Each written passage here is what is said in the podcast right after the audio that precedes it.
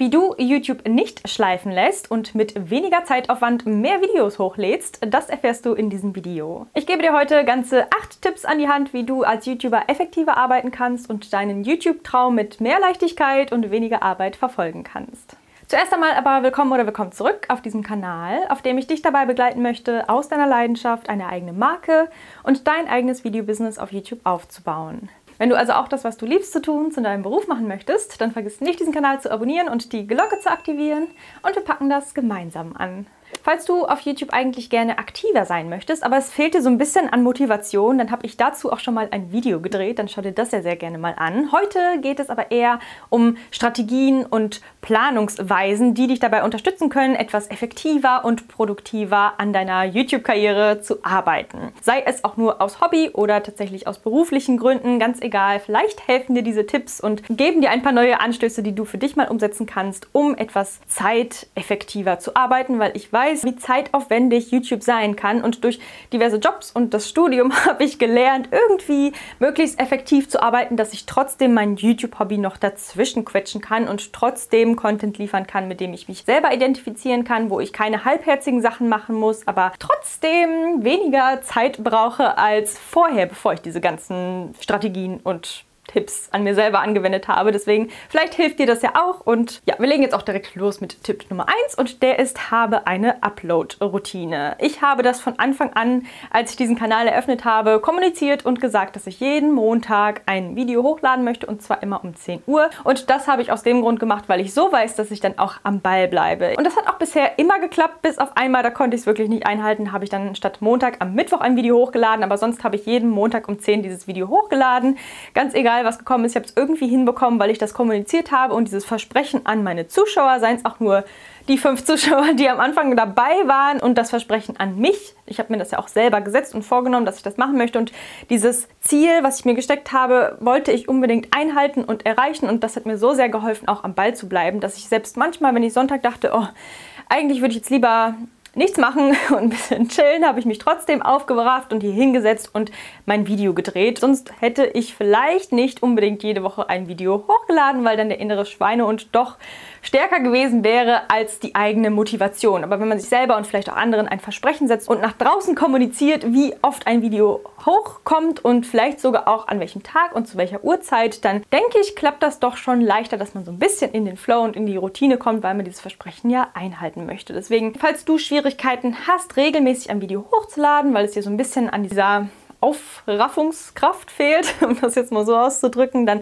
kann ich dir empfehlen, irgendeine Art von Routine einzubürgern und das vielleicht auch nach außen kommunizieren, wenn du weißt, so und so lange brauche ich für ein Video, das könnte ich theoretisch schaffen. Du musst es einfach nur machen, dann könnte es dir helfen, dass du so eine Routine setzt und das irgendwie auch kommunizierst. Sei es an deinen besten Freund, deine beste Freundin, deine Mama, dein Papa, deine Schwester oder eben auch an deine Zuschauer, dass die Leute wissen, okay, da wird was kommen und dann musst du dich natürlich auch dran setzen und den Hintern hochkriegen und dieses Versprechen auch halten. Deswegen setzt dir einmal die Woche, zweimal die Woche, alle zwei Wochen einmal oder einmal im Monat oder sowas irgendeine Routine, die gut zu deinem Kanalschema und gut zu deinem Workflow passt. Tipp Nummer zwei ist, schreibe deine Videoideen auf und plane deine Videos im Vorab, dass alles schon mal fertig ist, wenn es dann dazu kommt, dass du drehen möchtest. Dazu gehören Videoideen aufschreiben und diese Videoideen eventuell auch schon mal ausformulieren mit Stichpunkten, die dir dazu einfallen, was du denn auf jeden Fall sagen möchtest. Das mache ich auch ganz gerne, dass ich mich, sei es auch nur zwei, drei Stündchen mal hinsetze oder auch nur eine Stunde oder mal eine halbe Stunde und so viele Videoideen aufschreibe, wie mir gerade einfallen. Dazu nutze ich auch ganz gerne diverse Tools. Ich habe schon einige Videos zum Thema Videoideen finden. Die kann ich dir auch sehr gerne hier oben auf der Infokarte oder unten in der Beschreibung verlinken, dass du hier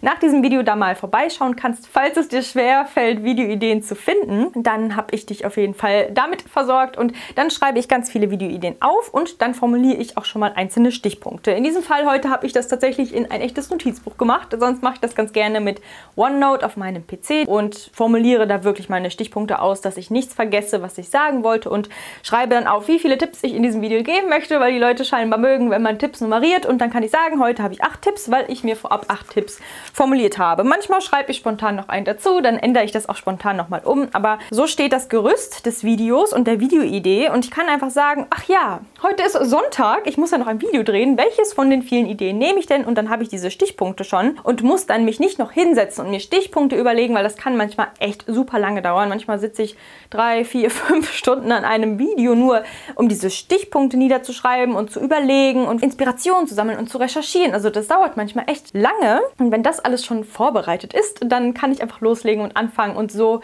habe ich keinen Grund zu sagen, ich schaffe das heute nicht und ich kann morgen kein Video hochladen, weil ich ja schon gut vorbereitet bin. Das kann man dann auch für mehrere Videos schon mal einmal in einem Rutsch machen, dass man dann drei Videos schon mal geplant hat und die nächsten drei Wochen, wenn man jetzt wie ich zum Beispiel ein Video die Woche hochlädt, dann auf der sicheren Seite ist und die Videos einfach nur noch filmen und schneiden und hochladen muss und dann ist das Ding geritzt, weil Videoideen finden und Videoideen ausformulieren kann schon mal eine ganze Weile dauern. Und das führt mich zu Tipp Nummer drei und das sind überhaupt Videonotizen haben. Ich habe es ganz selten mal gemacht, dass ich mich einfach hingesetzt habe und drauf losgeredet habe, einfach das, was in meinem Kopf so rumschlummert und ganz spontan ein Video gedreht. Aber meistens mache ich es doch so, dass ich mich irgendwie an Notizen langhangel, dass ich nichts vergesse zu sagen, dass ich vorbereitet bin, dass ich sicher sein kann, dass ich nicht hinterher da sitze und sage, oh, das hätte ich doch gerne noch mit reingenommen oder oh, wieso hast du das gesagt und muss dann ganz viel rausschneiden oder sowas und das ist total umstrukturiert, dass ich dann eigentlich eine Sache am Ende hätte sagen müssen, die aber schon am Anfang genannt habe oder andersrum. Also um irgendwie den roten Faden zu behalten, kann ich dir empfehlen, irgendeine Art von Videonotizen zu haben. Sei es ein komplettes Skript oder nur die Überschriften oder Überschriften mit einzelnen Punkten zwischendurch, dass du dann dich so ein bisschen an diesen Punkten langhangelst, um nichts zu vergessen. Natürlich macht es keinen Sinn, da jetzt zu sitzen und diese Sachen vorzulesen und sich ganz krass an dieser Struktur zu halten und nicht improvisieren zu können, aber so hat man so ein bisschen so eine Richtung, so einen roten Faden, den man verfolgen kann, dass das Video strukturierter rüberkommt und man so weniger Zeit zum Drehen auch braucht, weil man sich nichts überlegen muss, weil man sich nicht so viel verhaspelt, habe ich zumindest so gemerkt, dass ich weiß, okay, das kommt als nächstes, das kommt als nächstes, das kommt als nächstes. Das ist wie so ein bisschen so einen Vortrag halten. Das ist immer gut, wenn man sich so ein paar Stichpunkte aufschreibt und nicht ganze Sätze abliest, sondern frei spricht, aber trotzdem eine Art Struktur sich vorher überlegt hat.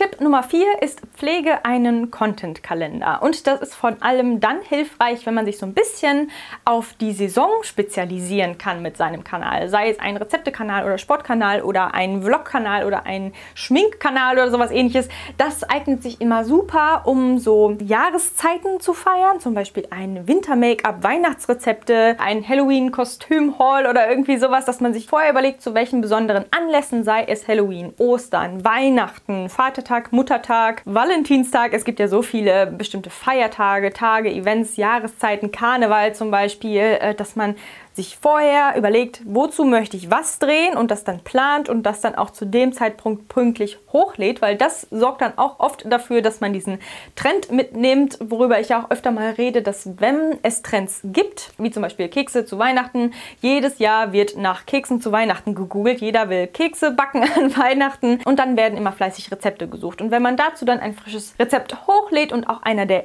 ersten ist, die dieses Jahr ein Rezept hochlädt, weil man gut geplant hat in seinem Content-Kalender, dann ist die Chance auch hoch, dass man darauf dann auch viel Aufmerksamkeit erhält. Und das möchte man mit seinem YouTube-Kanal ja meistens erreichen. Natürlich werden alte Videos immer noch angeklickt jedes Jahr. Das ist dann auch immer sehr, sehr gut, weil man dann ein Jahr ganz viele Klicks auf dieses Rezeptevideo zum Beispiel bekommt und dann das nächste Jahr wieder ganz viele Klicks, weil die Leute wissen, ah, dieses Video von der und der YouTuberin war richtig gut, die Kekse backe ich gerne wieder. Ne? Also jedes Jahr erhältst du auf dieses Video passend zur jeweiligen Saison viele Klicks, weil die Leute dein Rezept besonders feiern. Ich merke das zum Beispiel bei meinem Thailand Travel Vlog auf meinem anderen Kanal. Der wird jeden Winter, komischerweise, also jetzt seit zwei Jahren, dann plötzlich ganz oft aufgerufen, weil die Leute dann googeln, wie ist es denn so in Thailand? Kann ich da diesen Winter hinfahren? Ich glaube, Winter ist nämlich so die ideale Reisezeit für Deutsche nach Thailand zu fahren. Deswegen gucken die Leute dann meinen Vlog, um zu gucken, wie war es da, was kann man da so machen. Und dann flacht das auch im Sommer wieder ab, weil ich glaube, weniger Leute im Sommer nach Thailand fahren, aber dann zum Winter hin, whoops, geht die Zuschauerkurve wieder nach oben und dann flacht das wieder ab. Das ist ganz interessant zu sehen. Also da lohnt es sich dann schon vorher zu planen, was will ich wann hochladen,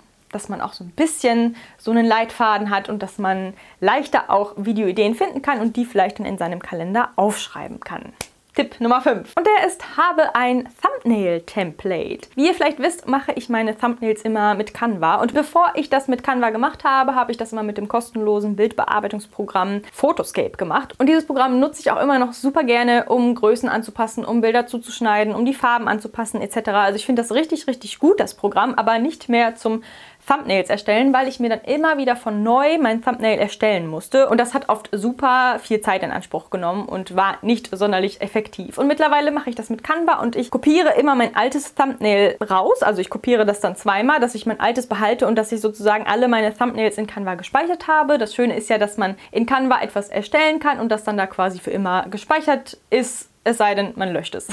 Und so habe ich die da immer gespeichert. Auch wenn mein PC immer abstürzt, kann ich mich einfach bei Canva online einloggen und dann sind die Sachen wieder da. Das ist sehr, sehr schön und ich bin sehr, sehr dankbar für dieses Programm. Deswegen habe ich mir irgendwann auch die Premium-Funktion da geholt, weil ich so meine Thumbnails einfach am besten, am einfachsten und am zeitsparendsten erstellen kann, weil ich so den Text, den Hintergrund, dann den Rahmen, das ist alles schon mit drin. Ich muss nur noch mein neues Bild reinziehen, den Hintergrund von diesem Bild ausschneiden, einen neuen Text einfügen, vielleicht ein paar Elemente einfügen, die zu dem dem jeweiligen Video passen und das ein bisschen rumschieben, dass es so passt, dass es mir gefällt. Dann einen Screenshot davon machen, so mache ich das immer ganz gerne. Oder eben die Bilddatei downloaden und dann ist das Thumbnail auch schon fertig. Und das dauert statt manchmal einer halben Stunde, einer Stunde, manchmal anderthalb Stunden. Ich habe da auch so lange dran gesessen, wenn ich bei Photoshop was ausgeschnitten habe oder sowas ähnliches und das dann erst da rein importiert habe und dann nochmal korrigiert habe und so. Und jetzt kann ich einfach auf den Hintergrundentferner klicken, wenn ich den Hintergrund entfernen will und füge dann einfach einen neutralen, rosenholzfarbenen Hintergrund ein, dass es eben ein einheitliches Schema hat. Das ist nämlich auch so ein positiver Punkt davon, dass man einheitlichere